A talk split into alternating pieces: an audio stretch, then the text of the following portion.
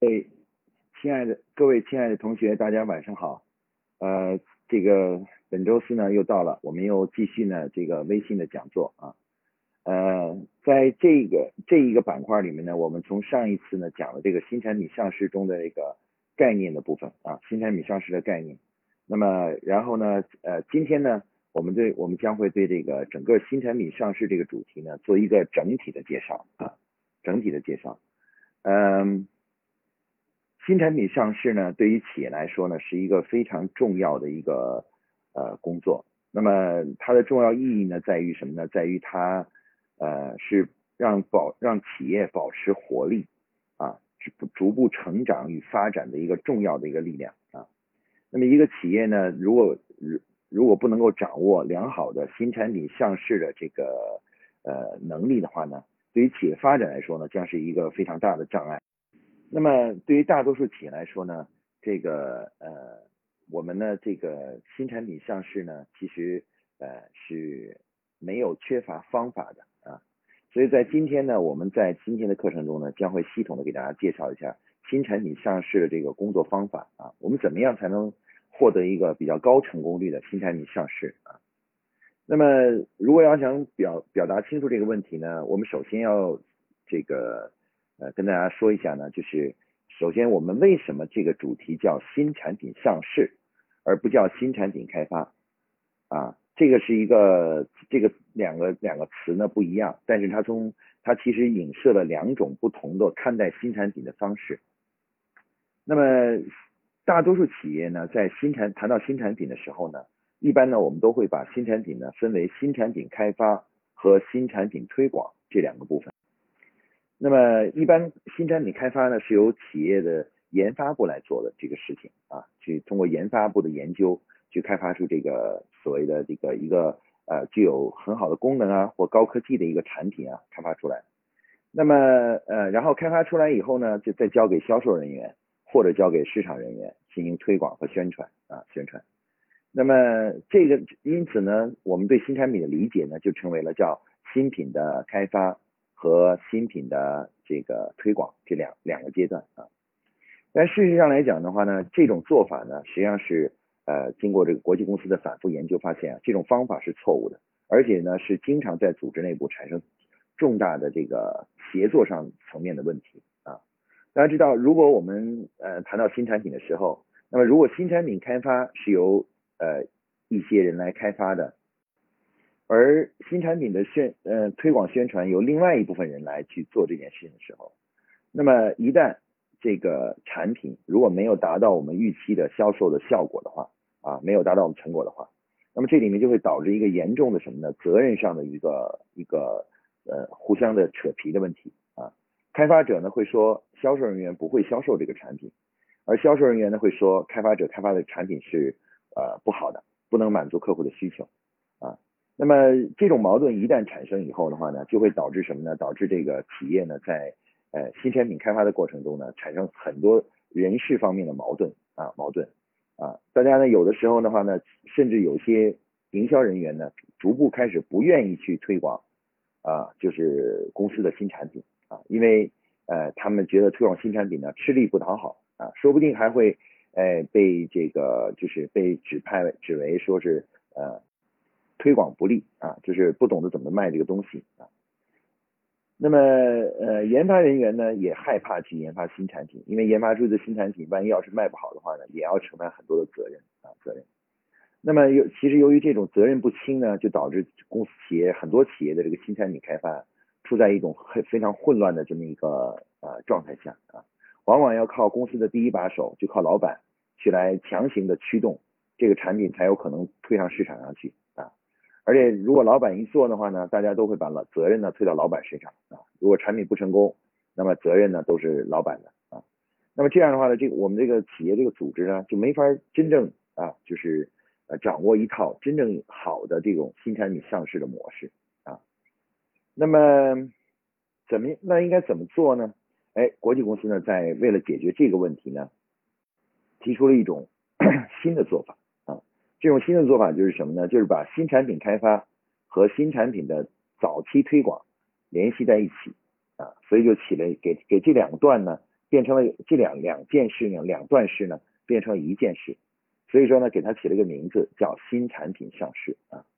所以说呢，在很多正规的这个企业，老牌的正规的企业中呢，像我原来工作的宝洁公司呢，这个是没有新产品开发和新新产品推广这两个两个概念的，它只有一个叫做新产品上市啊。那么这个上市过程呢，包含了从产品的理念、概念的开发，一直到产品的生成，然后到营销的前期的营销策划，然后最后是测试市场的推广，全这个整个的流程呢，都是。做成一个打包成一个工作啊，也就是我们之前谈过谈到的是一个项目打包成一个项目来做。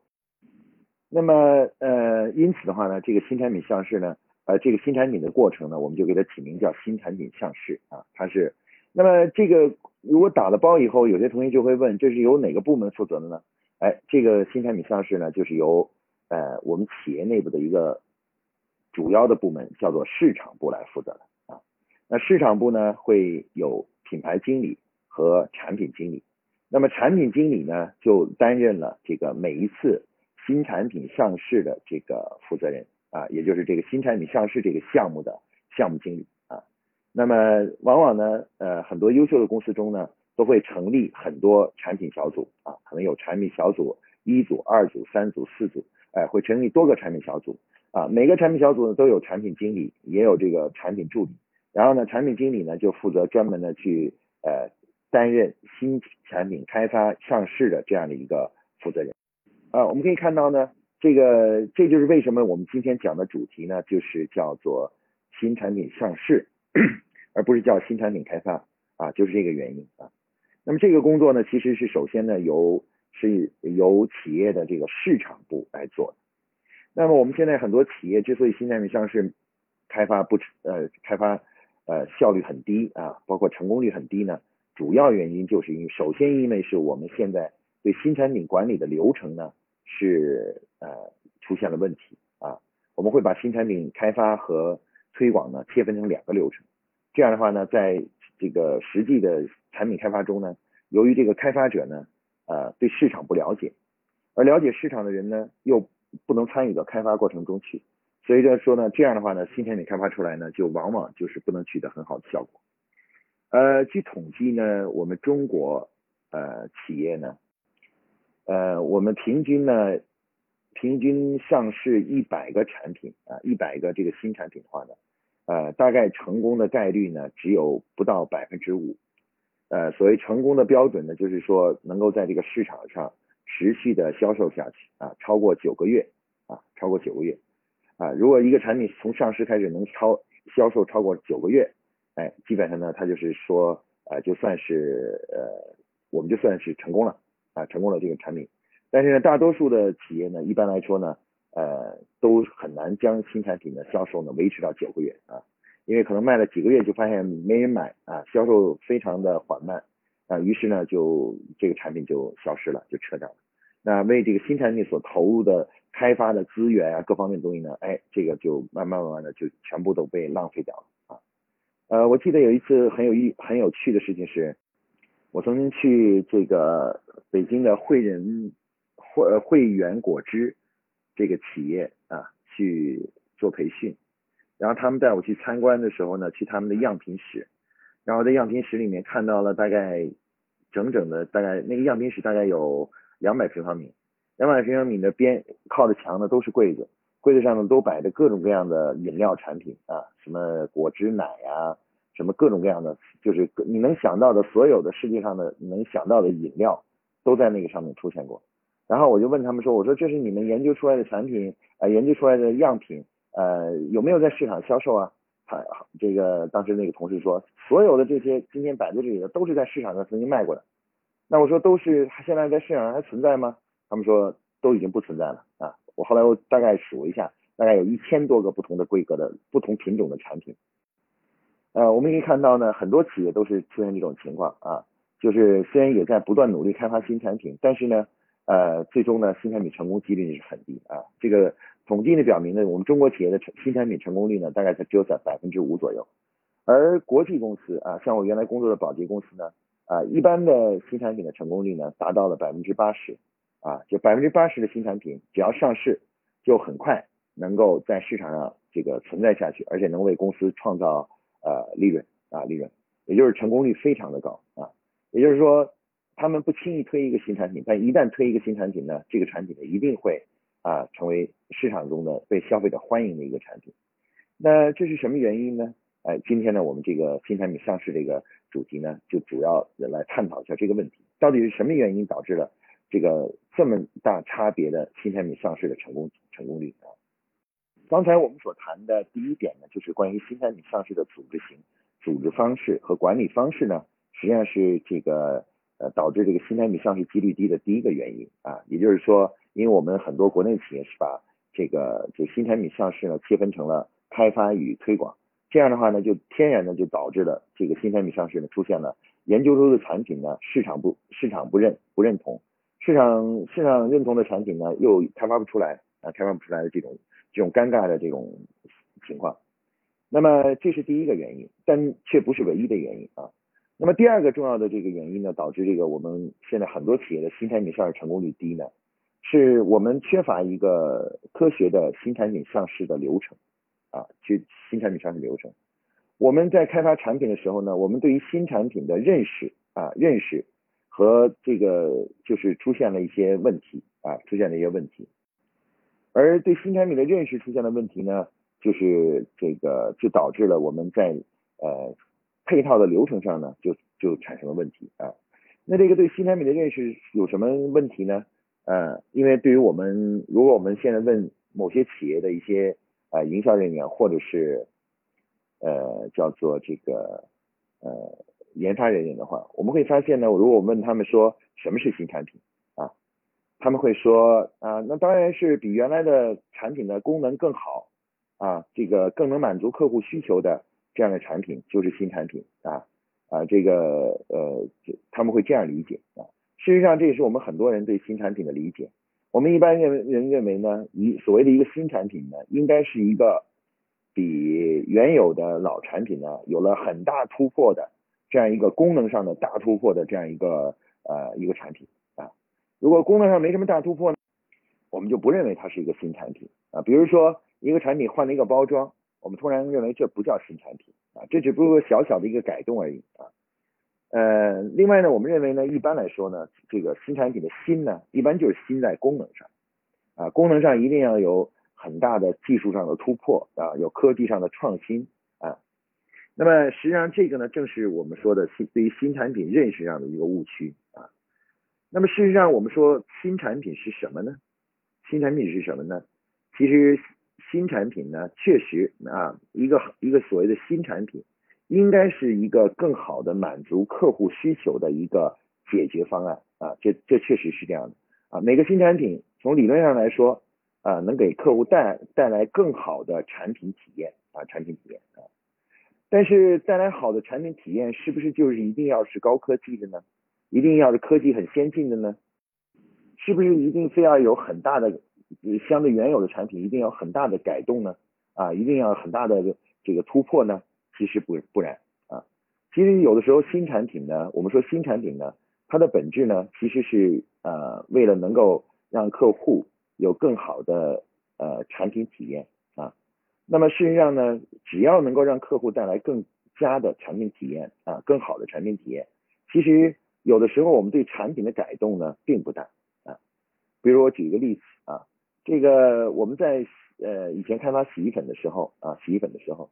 那么我们发现了一个有意思的事情，就是人们闻到这个这个柠檬味柠檬的味道的时候呢，就会对如果一个衣服上散发出了一个洗完的衣服上散发出了柠檬的味道的话，人们就会认为这个衣服会更干净啊更干净。那于是呢，宝洁呢就是基于这一个啊这个理念，然后呢就推出了这个一个洗衣粉，就是叫柠檬太子。柠檬太子呢就是。你洗完了以后，衣服上淡淡的呃散发着这个柠檬的味道啊，柠檬的味道。哎，消费者虽然其实我们只是换了一个香水，配方并没有改变，但是消费者就是说这个衣服洗得更干净了啊，更干净了啊。消费者表达说我这个衣服觉得洗得更干净。我们可以看到呢，其实呃有的时候一个真正的新产品呢，呃，其实相对老产品来说，改动并不大啊。但是呢，这个改动如果恰当的话呢，会给带来客户带来非常好的体呃这个使用体验啊。所以说呢，我们说真正的一个新真正优秀的新产品呢，其实并不需要对所谓的一定要科技的突破或技术上的突破啊。往往呢，有的时候呢，再重新组合一下，就可以诞生一个好的新产品。所以新产品这个，这对新产品的理解呢，是干扰了我们现在国内很多企业的开发新产品的这么一个呃一个大的一个问题啊。我们对新产品的理解呢，其实往往是就事儿论事儿，理解这个产品的功能啊、技术啊的提升啊。其实一个一个所谓的一个新产品。其实就是一个能够给客户带来更好的体验的一个产品啊，比原有的产品带来更好的体验。那么这种体验呢，有可能有很多种，有的时候是产品本身使用过程中的这个这个这呃的体验，有的时候呢，甚至只是包装和视觉上的体验啊。比如说把包装呃修改一下，在保洁公司呢也被称为叫做新产品上市啊，只是调整一下包装啊。或者是呢，只是对这个包装的这个瓶子做一个小小的呃结构上的修改，也可以做一个新产品。比如说像呃飘柔以前呢卖的洗发水呢，都是呃二十毫呃二百毫升啊四百毫升的啊，都是一个揭开盖子然后挤出来的啊。后来呢，宝洁推出了一个家庭就用的七百五十毫升的这种呃就是这种呃泵用的是像那个泵一样的啊，就是那种。压压感式的，一压就挤出来的那种。那么像这个呢，其实在当当年的话呢，也叫做一个新产品啊，一个新产品啊。那么如果我们这样说呢，其实我们我们就知道了，新产品呢其实是有两种。第一种新产品是什么呢？第一种新产品呢，其实是给呃对是一些在现有产品上做的一些呃小的改进。这个小的改进呢，话会更好的给客户带来更好的产品体验。但是从技术的角度来说呢，其实呃，并不复杂啊，比较简单的一些东西啊。另外一种呢，确实真的会出现的就是科技上的突破，或者呢是一种革命性的想法啊，一个革命的想法。我这里给大家举个例子，也是宝洁的一个例子啊。宝洁在这个对女性的呃化妆品进行研究研究的时候呢，就发现呢，呃，女性呢每天化完妆以后呢，到晚上的时候呢，她是需要卸妆的。但是呢，由于女女性天天化妆，然后呢，他们就发现呢，这个化妆品呢会让自己的皮肤呢变得开始呃越来越干燥，呃毛孔越来越大，而且呢，他们就认为呢，这是什么呢？主要是因为每天晚上卸妆的时候呢，呃卸不干净，没有卸干净，所以说他们的习惯是用啊毛巾蘸上洗面奶，然后使劲用力的来搓啊，甚至有的时候有的女性甚至会把皮肤搓到发红。才觉得好像把毛孔清理干净了啊！宝洁通过了发现了消费者的这种想法和呃这个做法以后呢，哎，结合这个呢，就展开了思考，说我们怎么让客户感觉能够感觉这个呃这个皮皮肤被清洗干净了，而且还可以很轻松的来做这件事情，不用这个再去拿着毛巾蘸着洗面奶去搓皮肤呢啊。哎，当时有些人呢就有一个革命性的天才的想法，说我们找一个软一点的东西，然后把里面加上美白的，加上这个清理毛孔的这个东西，然后放在一起，然后让女性去呃使用，不就可以了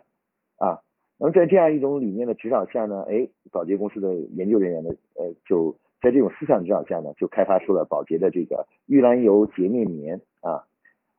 一个盒子里面放了八块海绵。海绵里面呢有这个洗面奶，有这个呃清呃呃这个呃这洗面奶和这个就是美白的成分在里面啊。然后呢，每天晚上呢，女性呢用这个海绵呢来这个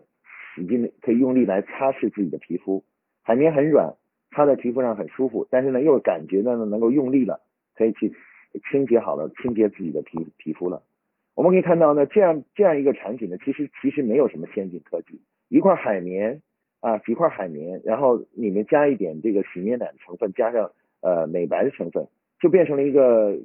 叫做玉兰油的一个叫做洁面棉啊，洁面棉这样一个新产品。那我们可以看到这个新产品呢，其实就是一个革命的 idea 啊，创新的 idea 而带来的一个产品，其实没有什么科技上的突破。只不过是将一些旧有的我们已经知道的一些成组分重新进行了组合而已啊，组合而已。那么我们说新产品上市呢，其实所谓的新产品就是这样的一个东西。新产品上市并不需要去非要呃掌握了核心的科技或特别先进的科技。从某种意义上来说，新产品只是一个 idea 啊，是一个更好的解决问题的 idea。那么这个 idea 有的时候可能需要先进科技，有的时候并不需要先进科技啊。因此的话呢，我们说呢，这个我们对新产品的定义说呢，新产品呢其实分成两种。第一种呢是对于现有的产品的一些修点、修改。和提升啊，我们我们把这种新产品呢称为叫战术性新产品啊。另外一些呢是一些革命的 idea 的啊，然后创造出来的一些真正崭新的、不同的、不同于老产品的一些东西。那这种新产品上市呢，我们把它称为叫呃战略性新产品上市啊。那么战术性新产品上市与战略性新产品上市呢，这两种这个这两种东西的区别呢，呃，也是导致了我们很多企业。这个由于我们很多企业对这个新产品上市这个新产品三个字理解有问题，因此的话呢，这个企业新产品上市管理呢就会出现了问题。好，那么另外一个，刚才我们说这就是第二个原因了。应该说第一个原因是我们的新产品的管理流程出现了问题，第二个呢是我们新产品上市的这个呃这个这个这个对新产品的理解出现了问题啊。然后第三个呢，其实呢我们发现呢国内企业相对呃，成熟的国际企业的差别呢，在新产品上市方面呢，一个最重要的差别是，呃，缺乏真正确的一个新产品上市的一个呃操作流程啊，操作流程。我们对于新产品的研究呢，这个呃研究也从研究的开始一直到最后的话呢，其实都存在着很多呃这个流程上的问题啊，流程上的问题。因此的话呢，我们的整个这个新产品上市在流程上呢。这个步骤啊，什么之类的都没有能够完全按照科学的方式去做啊，然后呢，最后呢，导致这个新产品上市呢就出现了问题啊。嗯，在像嗯我工作的保洁公司呢，新产品上市呢被总结成为一个叫做 NPLM 的这样一个呃上市流程啊。这个流程呢分成了若干个步骤，我大概给大家介绍一下啊。它是实际上这是一个非常标准化的一个步骤，它把整个新产品上市呢切分了若干个呃。呃，阶段啊，呃，第一个阶段呢叫做上市可行性分析阶段啊，就是前期的市场调研，了解客户的需求啊和动机，使用产品的动机，然后来激发我们去开发一呃呃，为我们后之后呢开发产品和概念呢做好准备啊，所以在这第一步呢，往往有一个叫做上啊前期的上市可行性研究阶段啊，这是第一个阶段。第二个阶段呢是概念开发阶段啊，上一次我们的课程中呢就讲了关于概念的开发。那么概念是什么呢？其实概念就是一个更好的解决问题的一种理念啊。这个比如海飞丝啊，原有的海飞丝呢，你洗完了以后的话呢，头屑呢是这个就是可以呃好，今昨天洗了，今天你就没有头屑了。但如果你呃两三天没有海飞丝洗的话呢，头屑又回来了啊。那么这个这是原来的海飞丝，老的海飞丝。结果消保洁经过研究以后发现呢，这消费者提出了说说不能这样，这样洗了以后，然后就过两天不用又又回来了，这不好。然后呢，于是呢，这个保洁就提出了说这个呃让头屑不再回来啊。好的这个去屑洗发水是应该啊不仅能够呃去头屑，而且还能够防止头屑的呃生成。于是呢，就基于这样一个理念啊，好的洗发水应该能够防止头屑的这个生成，然后开发出了第二代的海飞丝啊。那我们说呢，新产品上市的第二个步骤呢，就是这个叫做呃概念的呃开发啊，就是是找到一个更好的解决问题的理念啊，解决问题的理念啊。注意，保洁的开发不是从产品开始，而是从呃客户的调研以及第二步的。关于如何更好的解决一个问题的理念开始啊，一个理念开始。那么概念开发呢是整个新产品上市的第二步啊，第三步呢才是进入到了基于这个确定的概念来开发一个产品复合体啊。产品复合体呢就包含了产品本身啊，就直接功能的那个东西，比如像洗衣粉，就包含里面的粉，然后呢又包含了外面的袋子啊袋子，然后也包含了外面的这个运输的包装。还包含了这个呃摇洗粉的这个勺子啊，像这些呢都是叫做产品复合体啊，产品复合体。产品复合体开发出来以后的话呢，哎，这是第三步，然后呢就我们会进入到第四步，叫做营销复合体。营销复合体呢就是去呃这个产品该怎么样去呃宣传呐、推广啊，广告应该是什么样子呀，在什么样的渠道去卖呀？然后这个价格呃这个是多少？然后包括该怎么样去向消费者进行啊推荐啊，话术是什么呀？啊等等这样的东西呢，哎就在这个阶段生成。这是新产品上市的第四步，叫做营销复合体，确定营销复合体啊。那第五步呢是确定生产复合体啊，生产复合体，也就是说确定这个产品的制生产标准啊，以及进行试产。包括原材料的标准啊，把这个东西确定下来，这个称为叫做啊生产复合体啊生产复合体。那么第六步呢，就是测试市场啊，测试市场呢，就是在呃一个相对小的城市或者市场呢啊，对把对这个新产品呢进行一定时间呢，一般呢都是三个月到六个月的试销。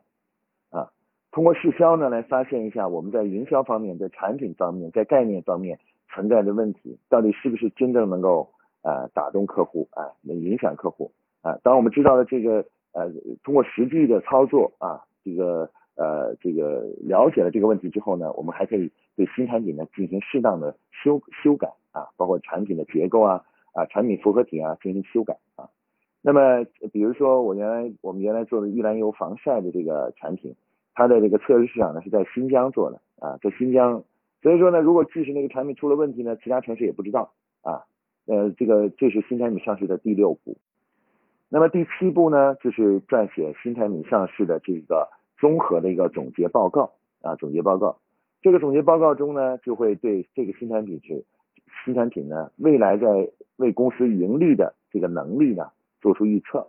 说如果这个产品上市以后，以这个价格上市以后，到底啊，有多少消费者会这个呃一时第一时间就去买？然后那个长期销售的可能性有多大啊？等等，做出了预测，供公司的高层呢来决定呢，这个新产品呢要不要在全更大范围的全国市场进行推广啊？进行推广。那么这个呢就是宝洁的这个新产品上市的七个步骤啊，七部曲啊，七部曲。那如果按照严格的按照这个七步来操作的话呢？新产品上市的这个成功几率呢，就可以高达百分之八十以上啊，也就是说百分之八十的产品会长期为公司创造利润啊利润，也就是说你所做的研产品研究的每一个步骤呢，其实都是可以呃都是都是不会白费啊，会为这个公司今后的产品呢再增加一支一一支新秀啊一个新秀。呃，关于这个新产品上市这个完整的主题呢，哎，有我们有这个产品模块的课程呢，来向大家进行这个做这个介绍。今天呢，我只是把这个新产品上市的一些基本知识呢，给大家做一个介绍啊。刚才我们讲了，其实呢，国内企业和这个我们国际企业在新产品上市管理上来讲呢，实际上有有比较大的差异啊。最大的差异就是第一个呢，就是对新产品管理的这个模块的理解呢，啊，就是。呃，是新产品上市还是新产品开发，这是一个很大的差异。另外呢，就是对新产品本身的理解，新产品到底是新在哪儿呢？啊，到底什么东西是新呢？是不是一定要啊革呃革命性的技术呢？啊啊这个问题呢，其实是也是一个呃很大的差异。然后另外呢，最后一个刚才我们讲的第三个最重要的差异呢，就是工作流程上的差异啊。国像宝洁这样的国际公司呢，就建立一套。非常啊，已经被验证是非常可靠的一套新产品开发的一个工作流程啊。如果一旦学会和掌握这样的新产品以后的话呢，这个产品呢就会在市场上呢长期的得到啊销售啊。那么呃，因此的话呢，这个我们要学习新产品上市呢，哎，就要首先啊，这个从思想上啊解决这三个问题啊，就是第一要做新产品上市，不要新产品开发。让市场人员来管这个事儿啊，然后呢，要这个正确理解新产品啊，那是一个更好的解决问题的一个理念啊。然后呢，第三个呢，就是一定要啊学习啊科学的、经过实践检验的啊新产品上市流程啊。有了这三个学习以后的话呢，我们的整个这个呃新产品呢就可以持续的开发起来啊，持续的开发起来，而且成功率呢也会很高啊。那么事实上呢，好的，一旦我们掌握了优秀的新产品上市的工作方法的话呢，我们的整个新产品上市呢，就可以真的做到像刚才我们讲的这个玉兰油洁面棉这个产品一样的，叫做化腐朽为神奇。好，今天呢，我们关于新产品这个主题呢，就给大家讲到这里啊，谢谢大家，大家晚安。同学提了一个问题呢，是关于工业产品的新产品开发啊。那这个工业产品新产品开发呢，比较注重于呃功能层面的啊，所以说一般来说呢，工业产品的这个新产品开发呢，呃，它就可以考虑是呃采用这个呃新产品开发这个和新产品推广分开的一种模式，因为它是比较偏重于具体的功能的，只要研究人员认真研究了这个呃客户真正的需求是什么啊，怎么能够帮客户。能够得到呃呃节省降低成本啊，或得到更好的功能表现啊，哎，就就是可以基本上应该说就是可以得到客户的认同的啊。因为刚才我们讲的消费品呢，确实需要对客户的体验和感觉进行了解，所以说它是不能由研发人员来开发产品的。但如果是工业产品，确实可以采用就是这个新产品开发和新产品推广这两种模式的。那么 IBM 呢？推出了一个工作方法叫 IPD，IPD 啊，整合产品开发模式。这个模式呢，其实就是针对工业产品的啊，就是工业产品怎么样在内部啊集成整合来去开发呃新呃好的新产品出来的。但是它不适合于消费品啊，消费品的话就必须要采用刚才我们所说的新产品上市模式啊，新产品上市模式。因此的话呢，这个呃。但是当然了，我们说我们讲的就是这个新产品上市这种工作方法呢，其实如果是工业产品使用的话呢，其实取得效果会更好，会比 IPD 的效果更好啊。为什么呢？因为呃，这个它能够呃，它其实虽然两这两种工作方法的方式啊，呃是有相似之处的，但是呢，新产品上市这种工作方式呢，从组织内部的管理的角度来说呢，是比较。呃，可靠的，因为它是一帮一群人来负责，从开发一直到呃测试。而如果是你开发和测试有两两两部分人来做的话呢，就容易造成两个两个部门之间的相互矛盾，就销售部门和这个研发人员这个相互矛盾啊，这个在配合上呢也会产生一些误差。所以说呢，就是呃新我们刚才讲的宝洁这种新产品上市模式呢，确实是比较偏重于消费品的。但是呢，也不是说它不能用于呃消费品啊，消费品啊，它是可以用在消费品上的啊，呃，用在工业品上的，它是也可以用在工业品上啊。不过呢，工业品呢确实是可以呃呃采用，就是开发和销售分离呢也可以啊，也是可以接受的。但是在消费品方面是不可以的，不可以采用这种方式，这种方式会大大降低这个新产品上市成功几率。对于工艺品来说的话呢。使用保洁的这种呃这个概念开发模式呢，呃，其实它也是可以提很大的提高我们的成功概率的。而且的话呢，这个呃，我们发现呢，就是通过保洁这种工作方法来进行这个呃新产品的开发，也就是由市场人员啊，然后研究客户需求，然后去开发产品，比让研究人员去研究客户需求。然后再去开发产品呢？从某种意义上来说呢，呃，会得到更好的客户的满意度，啊，会得到更好的客户满意度。所以说呢，我们我们认为呢，我个人认为呢，就是这两种方法虽然对工业产品都可以，但是呢话也也可以考虑有如果有可能的话，试一下保洁的这种呃新产品上市工作方法。呃，对了，刚才张同学提的呢，还有就是他。特别问了一下，就是非终端产品，就是一个工业产品，新产品成功的侧重点在哪里？啊，刚才我说了，消费品的成功在于消费者对你的接纳程度，也就是消费者的体验啊，客户体验啊。那对工业产品来说呢，其实主要是性价比啊，就是性价比啊，因为这个工业产品它不太讲究什么体验不体验，这是次要的，最重要的是对企业来说它的性价比怎么样啊，性价比怎么样？品牌甚至都是在对工业品来讲都不是特别重要。所以说，呃，性价比成为了这个就是我们开发新产品中一个最重要的一个呃一个客户的争取客户的一个手段啊。所以这个工业产品的新产品开发呢，侧重于开发出更高的性价比的产品